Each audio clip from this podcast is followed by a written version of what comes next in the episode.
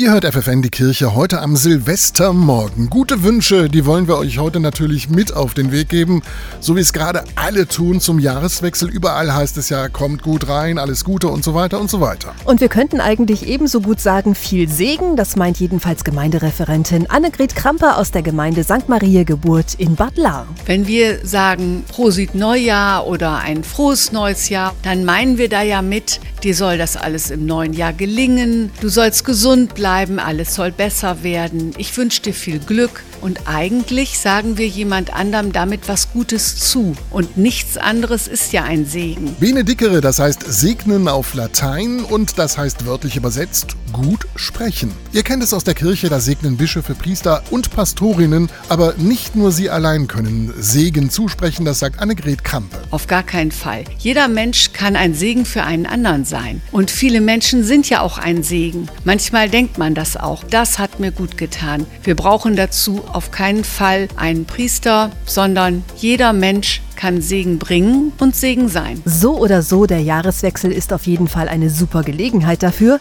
und viele Kirchengemeinden laden auch deshalb zu besonderen Gottesdiensten ein. Dort legt man das alte Jahr in Gottes Hände zurück. Man segnet die Zeit, die man gehabt hat und guckt ins neue Jahr. Und an Neujahr gibt es auch Gottesdienste zum Jahresanfang, wo man nochmal ganz bewusst das neue Jahr mit Gottes Hilfe angeht und einen Neuanfang macht. Bestimmt bestimmt auch in eurer Nähe. Wir wünschen euch auf jeden Fall ganz viel Segen für das neue Jahr.